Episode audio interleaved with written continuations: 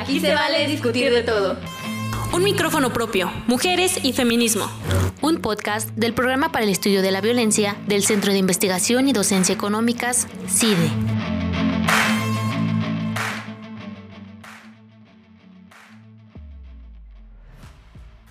Hola, soy Celine González.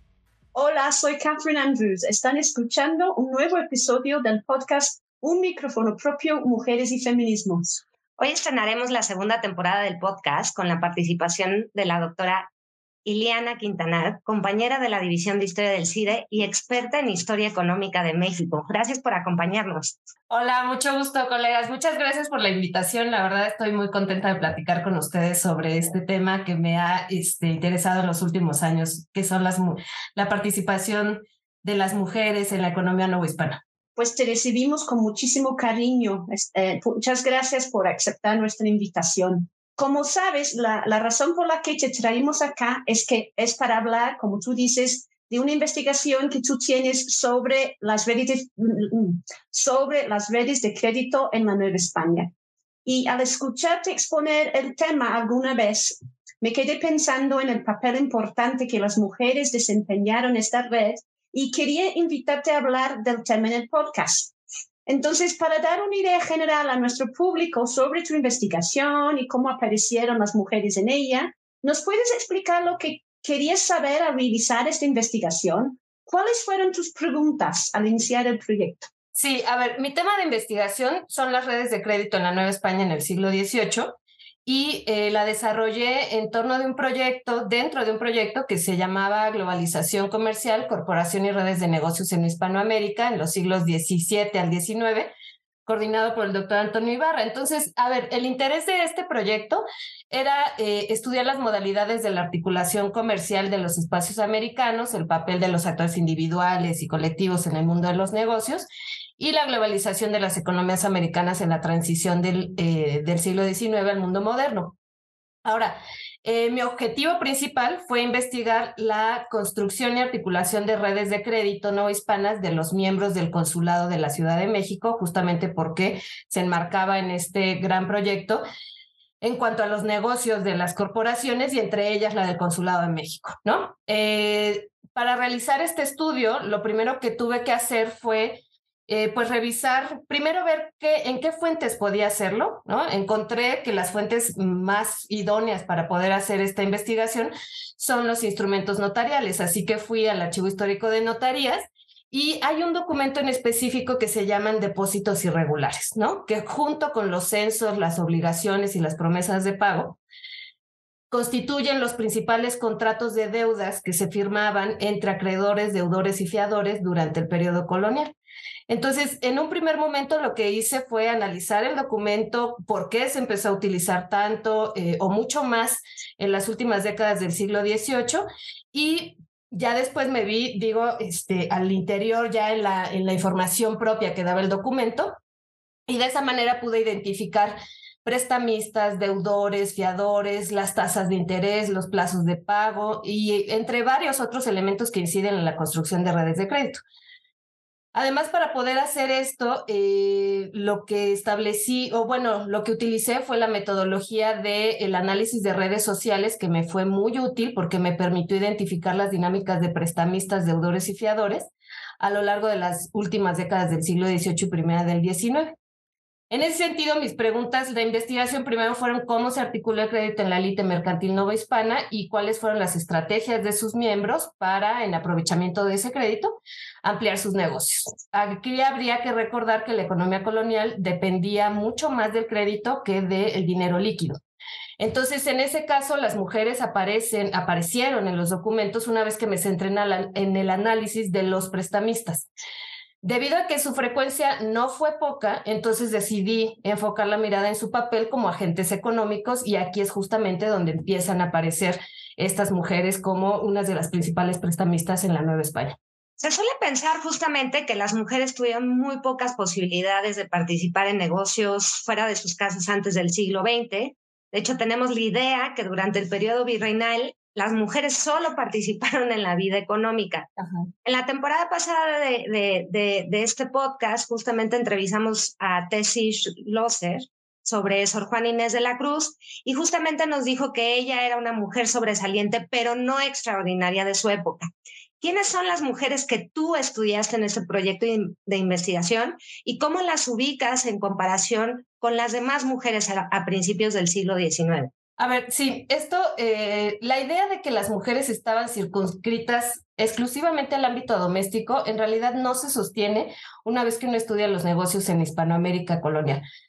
Primero, a ver, es importante tener en cuenta varios factores para poder estudiar esta participación, como la etnia, la condición civil, la clase, su posición dentro del hogar, etcétera, para poder distinguir cuál es, digamos, el nivel de participación económica que tienen. Pero en realidad todas participan en la dinámica económica. Ahora, eh, ¿Cómo lo hacen? Mediante el matrimonio, la toma de hábitos, la viudez o la necesidad incluso de cubrir algún impuesto. Por ejemplo, en el caso de las jefas de familia indígenas, que son, también estaban sujetas al pago de ese impuesto. Em, y todas en realidad se valieron de distintas eh, estrategias para el engrandecimiento y sostenimiento del ingreso familiar. Es decir, ya sea teniendo grandes fortunas que pueden ser susceptibles de ser invertidas en la, en la agricultura, en la minería, en el comercio, etcétera, o por la necesidad de cubrir algún impuesto y entonces, eh, pues simplemente se hacía mucho en los pueblos de indios, abrir las ventanas de sus casas y vender este, las cosechas que hubieran obtenido en el año, ¿no? Entonces, por eso les menciono que en cuanto al mundo de los negocios, esa, esa idea no se sostiene. Ahora, en cuanto a las redes de crédito que yo estudié, ya dije que son, eh, pues básicamente las, eh, aquellas mujeres que estaban emparentadas con los miembros del Consulado de México. Entonces, en ese sentido, estas mujeres formaban parte de la élite y muchas veces sus fortunas incidieron en el crecimiento económico de la Nueva España. Entonces, Generalmente estas personas eran viudas de estos miembros del consulado y en aprovechamiento del capital relacional de sus eh, ya afinados maridos, pues llevan a cabo estas operaciones crediticias. En realidad, esto no es un caso excepcional. Eh, porque, a ver, cuando, aun cuando existen pocos trabajos en otros espacios eh, hispanoamericanos, perdón, como el Virreinato de La Plata o de Nueva Granada, en realidad se demuestra que las mujeres participaron activamente como agentes económicos articuladores de redes de negocios. Entonces, no son la excepción, más bien, digamos, son más bien una regla, ¿no?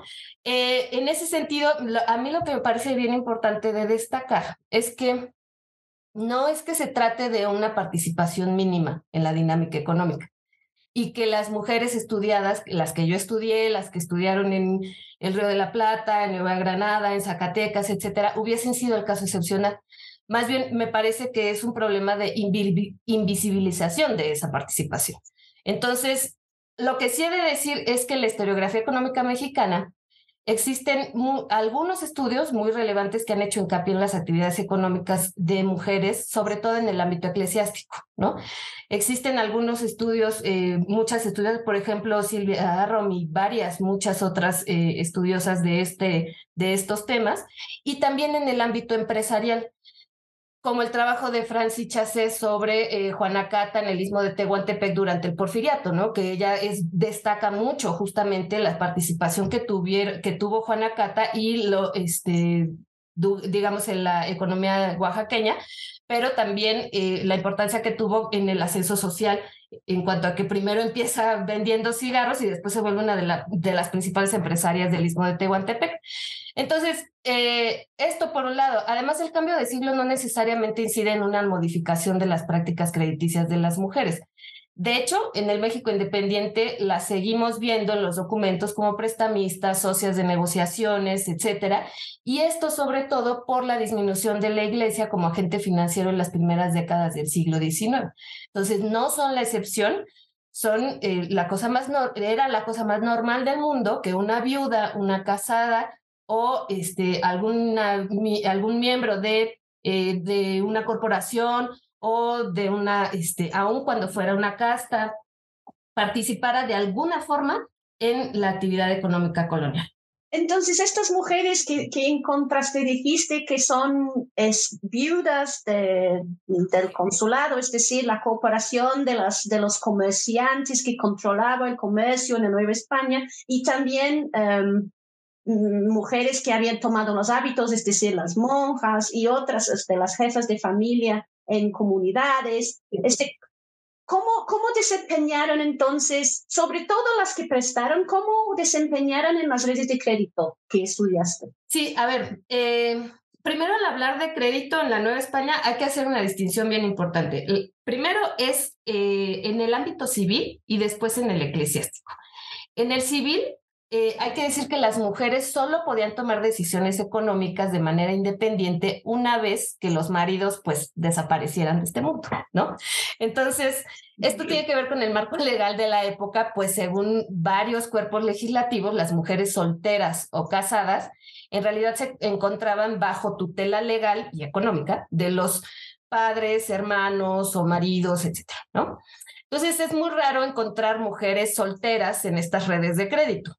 Entonces son más frecuentes las casadas o las viudas. Las casadas en realidad participan más como fiadoras de los socios mercantiles de sus maridos y las viudas, ellas sí como prestamistas, porque justamente tienen esta independencia ya en la toma de decisiones económicas y también otra cosa bien importante en esta época es que ya se están, se están eliminando las trabas morales sobre el préstamo con interés porque recordemos que prestar con interés se consideraba usura y la usura es pecado, ¿no?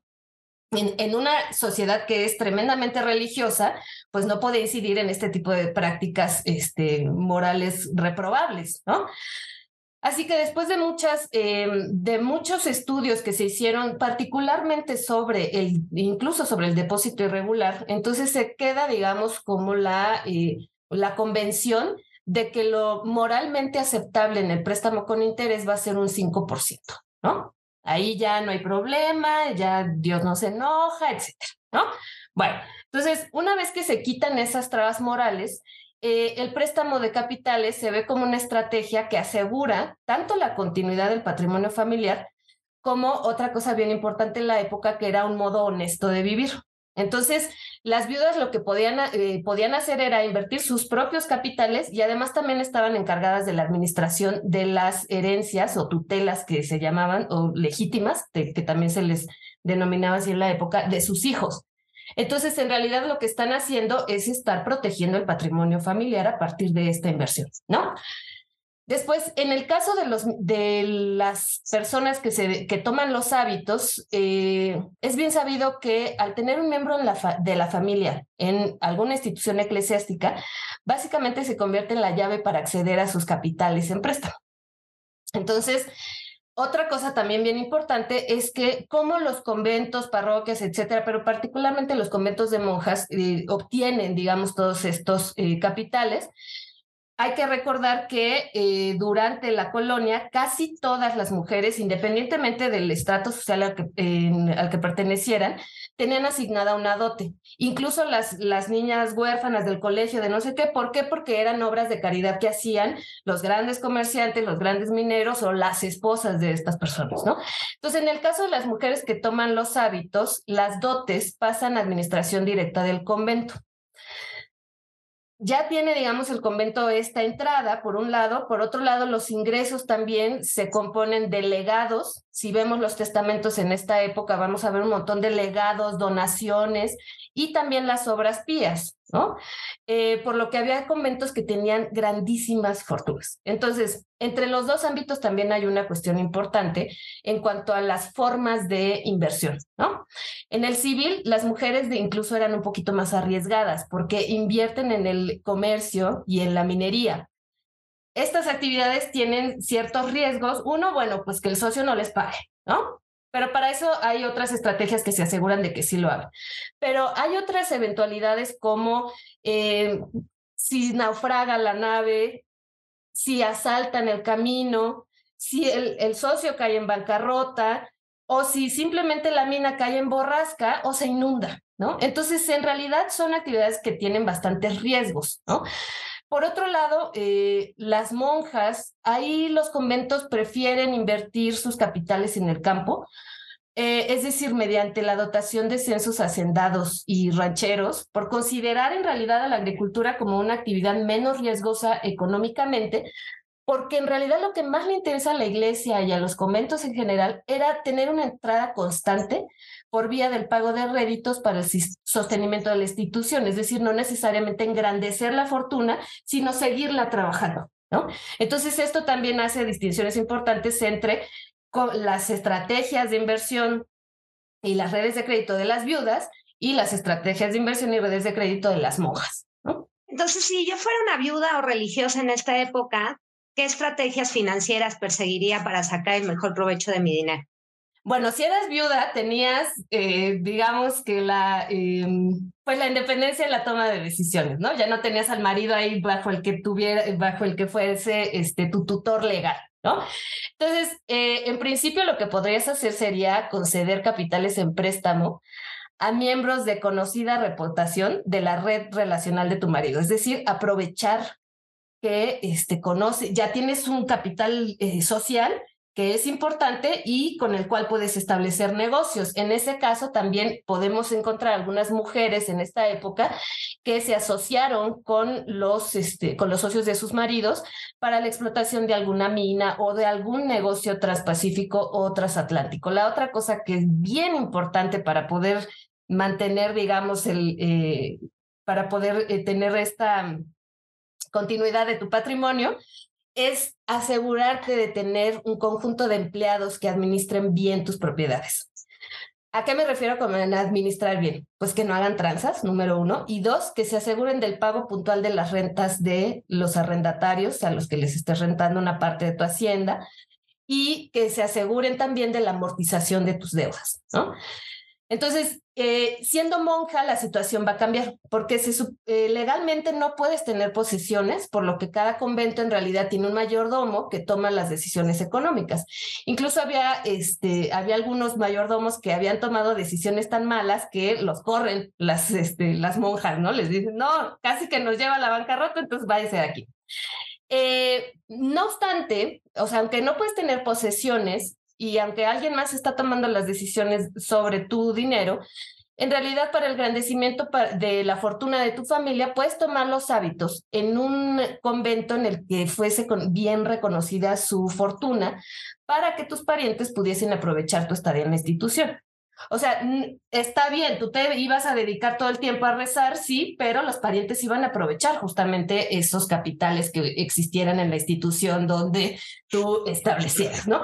Y me refiero no solo a, a, varones, también las hermanas de estas, eh, de estas monjas son, eh, pues también son prestamistas, ¿no? Y también necesitan todo este eh, crédito para sus, para sus negociaciones. Entonces, tanto eh, varones como mujeres aprovechan que la monja esté ahí rezando, mientras que los otros están haciéndose cargo de los negocios familiares, ¿no? Había monjas que eran súper ultramillonarias, por supuesto que mantenerla bien, ¿no? Y si lo pueden ver, hay un montón de, em, de pinturas donde se puede ver la riqueza de esas monjas, ¿no? Que incluso ya el hecho de mandarse a hacer un retrato ya es una cosa este, que es muy costosa, ¿no? También, por ejemplo, la marquesa del apartado tiene su, este, su retrato y uno ve la riqueza que tienen estas mujeres en el atavío, en la vestimenta, ¿no? También la, eh, la marquesa de, eh, no, perdón, sí, los condes de Valparaíso em, también, ¿no? Son, eran ultra mega millonarios y se les puede ver justo en, sus atavíos. Entonces, aun cuando fueras una monja, tienes una, un papel bien importante en tu familia para que la riqueza y la fortuna pueda seguir engrandeciéndose. Además, hay otra parte importante. Cuando se estudian las redes de crédito, Existe otro, otro, integrante que en realidad es poco estudiado en la historiografía y que tuvo un papel bien importante porque funciona como nodo. Me estoy refiriendo particularmente a los notarios. ¿Por qué los notarios? Los notarios tienen un doble papel. Primero, son archivo, ¿no? Porque están guardando todos esos documentos, todos esos instrumentos notariales, em, y en realidad son una fuente de información y al mismo tiempo son articuladores de la misma red, ya que como tienen toda esta información de prestamistas y acreedores, saben perfectamente bien a quién prestar y pedir prestado. Entonces, era bien común que los notarios tuviesen, eh, se especializaran incluso en negocios de conventos, de parroquias, de grandes corporaciones civiles y eclesiásticas, como el Consulado de Comerciantes, la Cofradía de Aranzazú, etcétera, ¿no? Por lo que otra estrategia para sacar mejor provecho de tu dinero era, por supuesto, hacerte de un buen notario. Claro, no, los archivos de notaría son fascinantes, es como una mina de información que no te crees. Pero oye, yo sé que la principal institución financiera de la Nueva España fue la Iglesia, como tú dijiste hace unos momentos, pues que no habían bancos ni casas de crédito como los que conocemos hoy en, en aquel entonces. Pero también sabemos, ¿no? Que la Iglesia sufrió un golpe fuerte a principios del siglo XIX debido a las políticas fiscales de la Iglesia. Una de estas políticas fue la consolidación de los vales reales, que obligó a la iglesia a entregar a la, Real Hacienda grandes, grandes cantidades de dinero en efectivo. En tu investigación encuentras que las mujeres tuvieron un papel preponderante en la recuperación económica novohispana tras este suceso. ¿Nos puedes explicar qué cosa fue la consolidación y cómo incidieron las mujeres en la economía a raíz de esta política? Sí, a ver, Primero hay que eh, comprender que los vales reales son títulos de deuda que emitió la corona española para hacerle frente a sus compromisos financieros por los que pagaba un rédito, ¿no? Imaginemos más o menos como una especie de, ahora podría ser un símil como un CETE, ¿no? Que uno le está prestando al gobierno, en este caso, este, a la corona. Bueno, eh, la consolidación de esos títulos implica que la corona tiene que pagar lo que le debe a sus acreedores para poder hacer una nueva emisión, ¿no? Y lo realizó en esta época mediante la utilización o más bien confiscación de los capitales eclesiásticos. Esto se lleva a cabo en un primer momento en la península. Y digamos que fue más o menos exitosa, entonces se vio hacia 1804 eh, que era ideal, pues extender, digamos, el decreto de consolidación a la Nueva España, ¿no? Bueno, América en general, pero la Nueva España en particular, porque era bien conocida la riqueza de la Iglesia Nueva Hispana. En ese caso, en 1804 se decide que la Iglesia Nueva Hispana tiene que dar sus capitales líquidos, o sea, ojo, líquidos y en préstamo, para que la corona pueda pagar a sus acreedores. Entonces, esto lo que implica es una cosa tremenda porque implica que los préstamos que, que a uno le habían cedido eh, a cinco años, a 70 o incluso había censos a perpetuidad, usted lo tenía que pagar en tres meses, ¿no?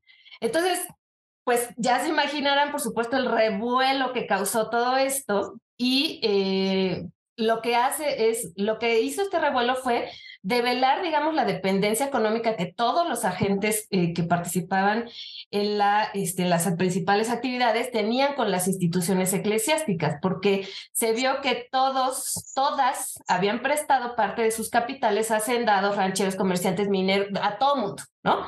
Entonces, como todo mundo estaba, todos los participantes, digamos, de la, este, que participaban en la economía colonial estaban implicados y estaban comprometidos con la iglesia, entonces, eh, el hecho de tener que cubrir esos, esos créditos y además la misma iglesia tener que enviar todo, su, eh, todo el dinero líquido que tuviera en sus cajas, pues es una sangría tremenda, ¿no? Eso por un lado. Además, la, eh, la Nueva España, bueno, en general, por el, por el decreto de consolidación se, se juntaron más o menos 15 millones de pesos, de los cuales 10 salieron de la Nueva España. Entonces, se imaginarán que fue una sangría tremenda, ¿no? Ahora, esto que implica no solamente que exista eh, menos, digamos, menos dinero líquido, sino que se cierran las llaves del financiamiento que otorgaba la Iglesia a las principales actividades novohispanas, económicas novohispanas. Entonces, es en este momento cuando las viudas se van a convertir en las principales prestamistas, al menos en el caso que yo estudié, que es la Ciudad de México, porque en el análisis que realicé fue evidente la sustitución de unas, de unas prestamistas por otros, ¿no? lo que revela la, importancia del crédito para el sostenimiento de la economía colonial. Y también otra cosa importante es que matiza los testimonios de otros agentes económicos en cuanto a que la economía se iba a colapsar una vez cerradas las puertas de los conventos y parroquias. En esta época se imaginará que algunos grandes comerciantes, no sé, por ejemplo, este Antonio Basoco, y varios mandaron representaciones, montón de representaciones al rey para decirle que lo que estaba pensando hacer era lo peor porque se iba a caer en bancarrota y entonces, ¿no? Y que cómo era posible que a sus súbditos los sujetara semejante cosa, ¿no? Entonces, esto también, la participación de las viudas como prestamistas, pues matiza todo aquel, este, eh, digamos, como eh, ambiente apocalíptico que estaban eh, pensando estos grandes comerciantes. Obvio, ¿no? Porque esto hacía que estos comerciantes pues tuvieran que pagar de inmediato, casi, los préstamos que les había dado la iglesia, cosa que no querían hacer, evidentemente. Entonces, en ese sentido, las viudas en buena medida sostuvieron a la economía de la Ciudad de México de 1804 a 1809, mientras estuvo eh, vigente el decreto de consolidación. Oye, para terminar, Ileana, eh, dinos, ¿cuáles son las conclusiones de, de esta investigación? ¿Cuál es, cuál, ¿A qué llegaste sobre el papel de las mujeres en la economía novohispana al finalizar esta investigación? ¿Y qué nos dice sobre la vida de estas mujeres prestamistas? A ver, primero, eh, que las mujeres fueron, la verdad, clave en la dotación de créditos en la Nueva España y que son eh, nodos y puntos de contacto, sí, de las redes de crédito. O sea, ya fueran casadas, viudas o monjas, estas mujeres pudieron hacer frente a las necesidades de su familia haciendo uso de las mismas estrategias que los varones. Ya fuese a motu propio, como en el caso de las eh, viudas, o mediante un intermediario, como el caso de las monjas. Y las decisiones que tomaron eh, incidieron en el crecimiento económico de la Nueva España. En la otra eh, región donde que yo estudié, los llanos de Apan, había una, este, una viuda, dueña, que se había quedado como dueña de varias haciendas de las más ricas de los llanos de Apan, y entonces les llamaba mucho la atención a sus empleados porque todas las mañanas salía a andar a caballo a ver los límites, a checar los límites de sus haciendas que eran inmensas, ¿no? Entonces, y estas haciendas fueron de las más ricas de la Nueva España, se dedicaban particularmente a la producción pulquera. Entonces, en realidad, eh, este ejemplo de las viudas, este ejemplo que les acabo de contar, las monjas, etcétera, eh, demuestra que las mujeres no estaban circunscritas al ámbito privado o solamente al caritativo, ¿no? Sino que fueron grandes administradoras financieras, acreedoras, prestamistas, etcétera, ¿no? Y socias de esas, eh, de esas asociaciones que se establecieron durante la colonia. Además, eh, por mi, de mi investigación, lo que, eh, lo que me quedé pensando una vez que, que, ahora que me preguntas esto, es, yo creo que es necesario andar en el análisis de la dinámica colonial con perspectiva de género, pero en todos los estratos sociales. En este caso, yo lo hice justo en la élite, justo porque mi, eh, mi interés era las personas que estaban emparentadas con los miembros del consulado. Pero eh, me parece que es bien importante ver eh, en qué en qué tipo de actividades económicas, cuáles son las estrategias que estas mujeres llevaron a cabo, no solo en la élite, sino en todos los estratos sociales. Eh, para eso existen algunos, ya algunos estudios sobre la participación de las mujeres en la minería o etcétera, y no necesariamente como prestamistas, sino como estas mujeres que van a este, que van a apoyar al marido o que venden afuera de la boca mina, que venden sus productos, etcétera, ¿no? Entonces, y esto también porque yo creo que ha quedado demostrado, digo, no solo por mi, por mi investigación, sino por todas las que se han hecho a partir de este, eh, de este tema del crédito, es que las mujeres no fueron agentes pasivos en la economía colonial. Al contrario, participaron, participaron mucho y no solamente para proteger los intereses de sus maridos, sino los suyos propios y los de sus hijos. Sí, desde luego, y, nos habla también, ¿no? Un poquito de la invisibilización de, la participación de las mujeres en, en, la actividad económica, ¿no? O sea, nos vamos con nuestras preconcepciones y no nos detenemos a ver realmente cómo es la situación, un poco como hoy, ¿no? En ese, en ese tipo de sentidos. Tenemos un ceguera cuando se trata de la participación femenina muchas veces. Pero oye, muchísimas gracias por acompañarnos hoy en el podcast. Hemos disfrutado muchísimo hablar contigo y aprender sobre estas mujeres eh, viudas y monjas en la Ciudad de México y en las llanas de Apan a principios, uh, finales del siglo XVIII, principios del siglo XIX. No, pues muchas gracias. Les agradezco mucho la invitación eh, y su labor para visibilizar las investigaciones que hacemos las mujeres que nos dedicamos a hacer historia económica. No, muchas gracias a ti por venir con nosotras. Gracias al público en general por escuchar este episodio.